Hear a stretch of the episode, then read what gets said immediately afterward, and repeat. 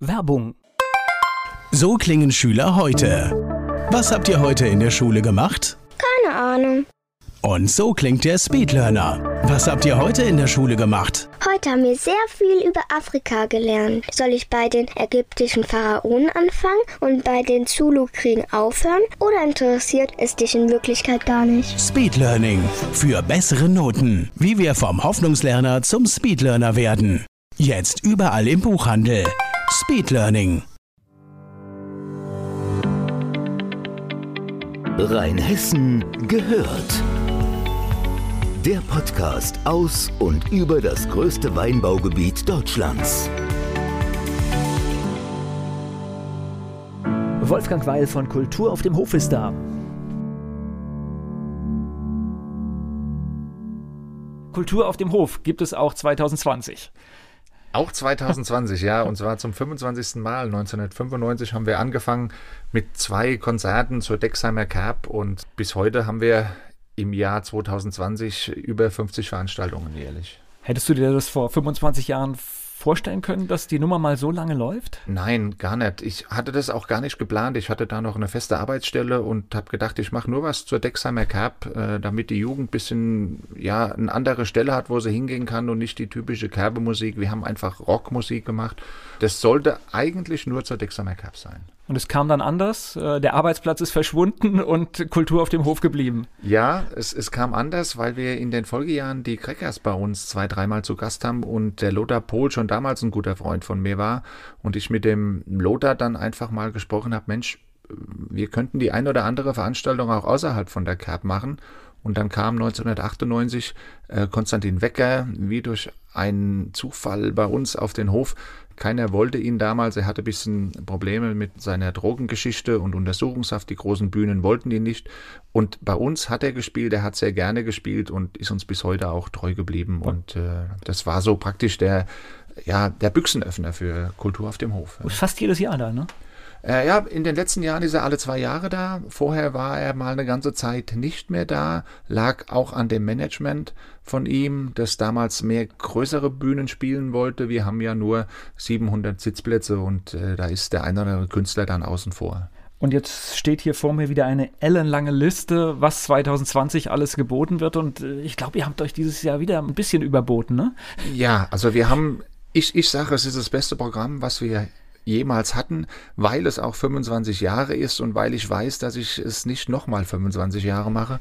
Und da habe ich mir einfach gedacht, Mensch, in den 25 Jahre Programm packst du mal so ein bisschen das Beste aus den letzten Jahren rein und da haben wir, ja, ich sag mal, richtig Gas gegeben. Ja. Äh, sag mal ein paar Highlights. Ja, also wir haben am 8. Mai die Prinzen bei uns die dann zum zweiten Mal da sind. Wir haben die Spider-Murphy-Gang im September bei uns. Dann haben wir Susi Quattro, was mich ganz besonders freut. Die Frau wird nächstes Jahr 70 und macht eine große Welttournee und macht auch eine Station in Dexheim. Wir haben den Vox Club, wir haben Thorsten Sträter und wir haben den Konstantin Wecker bei uns. Also ganz, ganz viele Highlights, die wir sonst nicht in einem Jahr haben wo du das gerade sagst mit den Welttourneen, das ist immer ganz äh, spannend. Ich glaube, es war bei, bei ähm, Max Giesinger war es, der hatte auch so einen tollen Tourplan. Als er bei euch war, da stand dann irgendwie Hamburg, München, Berlin, Dexheim. Ge gen genau so ist es. Das finde ich auch immer toll. Also das hatten wir schon bei mehreren Bands, ob, ob das Saga war oder wie du sagst, Max Giesing oder auch Chris de Burgh. Da war es auch so eine Sache. Trier, Hamburg, München, Dexheim. ist schon geil, wenn sich das, wenn man das auf den Tourplan liest. Ja. Wie kommt das in Dexheim an? Nehmen das die Dexheimer auch mit ein bisschen Stolz auf? Ja, also es, es gibt sicherlich den einen oder anderen, der ja das nicht so toll findet, gerade weil wir ja auch mit Musik die aber immer um Viertel vor zehn abends fertig ist, äh, den einen oder anderen stören, aber die meisten sagen toll. Ja. Aber ihr seid ja ein bisschen eigentlich außerhalb, wenn ich jetzt die Lage so richtig im Kopf habe. Natürlich, klar, es gibt immer Anwohner, ja. Ja, ja also wir haben schon Anwohner. Wir haben nach hinten offen. Das ist, wie du, wie du richtig sagst, äh, unser Parkplatz ist natürlich außerhalb und das ist gut, dass die ganzen Autos auch nicht im Ort parken müssen, wenn da eine Veranstaltung ist. Aber es ist ja auch nicht alles laut. Viele Sachen sind auch sehr leise und, genau, und, und genau. Also wir, wir ruhigen achten, Töne. Ja, wir achten schon drauf, dass wir außerhalb vom Dexheimer Weinfest, wo es ja sowieso im ganzen Ort Musik gibt und da können wir auch ein bisschen lauter sein, dass wir da gucken, gucken, dass wir da die, das Augenmerk auf Kabarets und leise Musikveranstaltungen legen und somit äh, schon von vornherein ein bisschen auch darauf achten, dass die Nachbarn nicht so gestört werden.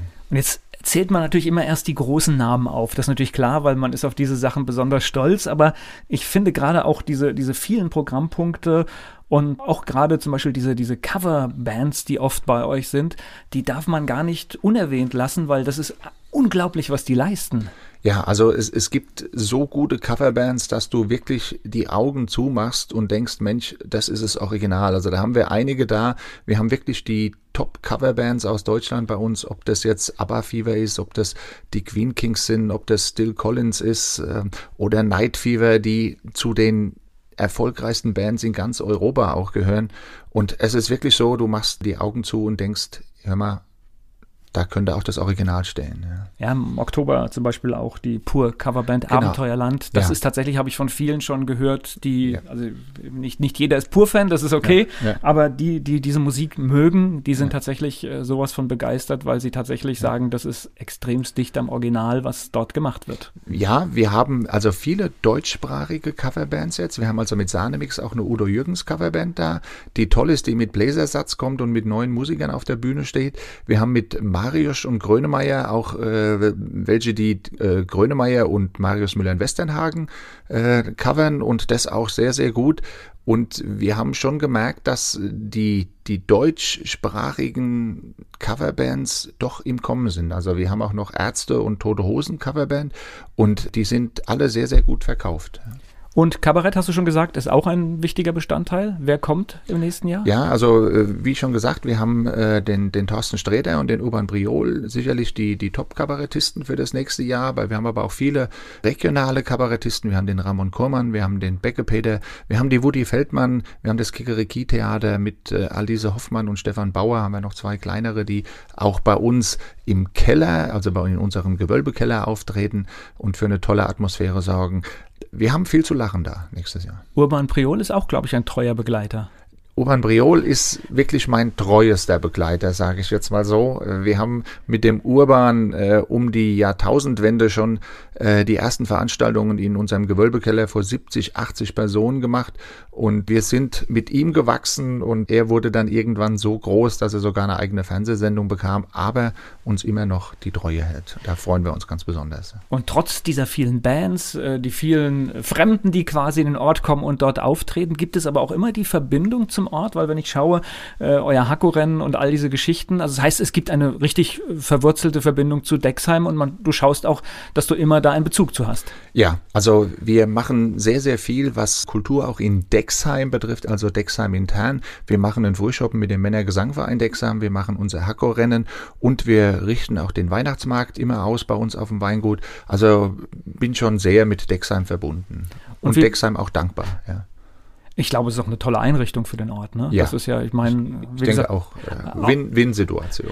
Programmheft kommt irgendwann mit der Post, es steht irgendwann online. Das heißt, ab jetzt äh, kann man auch Tickets kaufen und, äh, und ich glaube, bei der einen oder anderen Veranstaltung muss man auch schnell sein. Ne? Ja, also wir kamen Mitte November mit dem Programm raus und äh, haben jetzt schon mehrere ausverkaufte Veranstaltungen. Also wir haben den Taschen Sträder ist ausverkauft, eine Woody Feldmann Veranstaltung ist ausverkauft. Wir haben Simon Garfunkel Revival Band, wo schon zwei Konzerte ausverkauft sind und bei einigen wird es schon richtig knapp. Aber das ist als Veranstalter ist das ja ein beruhigendes Gefühl, weil es, nicht, nicht immer ist alles ausverkauft. Insofern macht ihr scheinbar einiges richtig. Ja, also ähm, bei uns ist natürlich auch nicht immer alles ausverkauft, aber so wie der Kartenverkauf in diesem Jahr anläuft, bin ich sehr zufrieden. Und ihr seid ja jetzt im Vergleich zu den großen Konzerten, die zum Beispiel in Mainz stattfinden, seid ihr eher, eher eine kleinere Geschichte. Wie viele Leute sind bei so einem Live-Konzert von Susi Quattro da?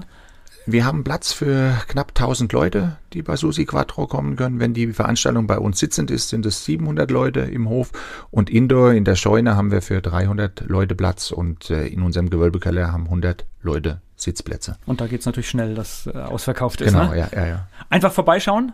Internetadresse? Ja, einfach bei uns vorbeischauen. kulturaufdemhof.de und da kann man alle Informationen nachlesen. Und warum möchtest du das nicht nochmal 25 Jahre machen?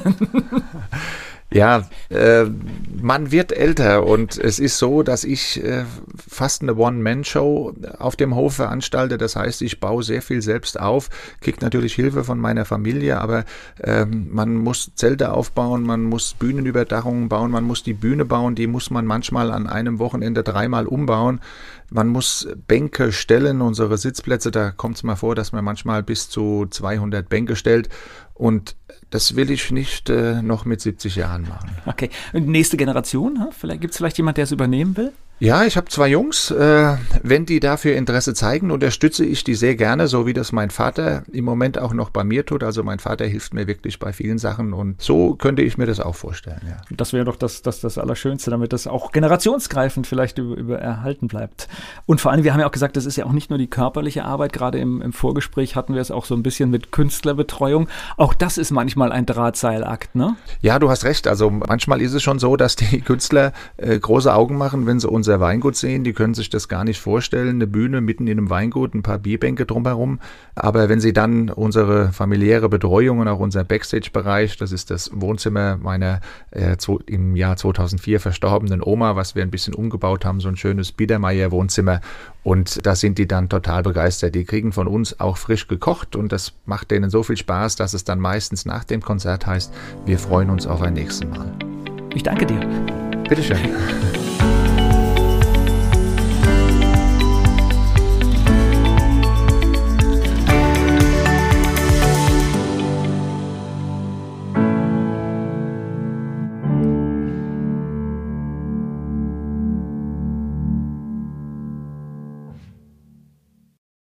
Werbung. Die kleine Eintagsfliege Bele wird eines Tages eingesaugt. Sie macht sich auf die Suche nach dem Ausgang und trifft dabei auf andere Lebewesen, die im Staubsaugerbeutel leben. Eingesaugt. Das Buch von Peter Ederer mit Musik und Liedtexten von Niklas Kleber, gesprochen und gesungen von Badesalz. Eingesaugt. Perfekt zum Vorlesen oder zum Lesen lernen. Mit wundervollen Illustrationen. Erschienen im Mentoren Media Verlag www.mentoren-verlag.de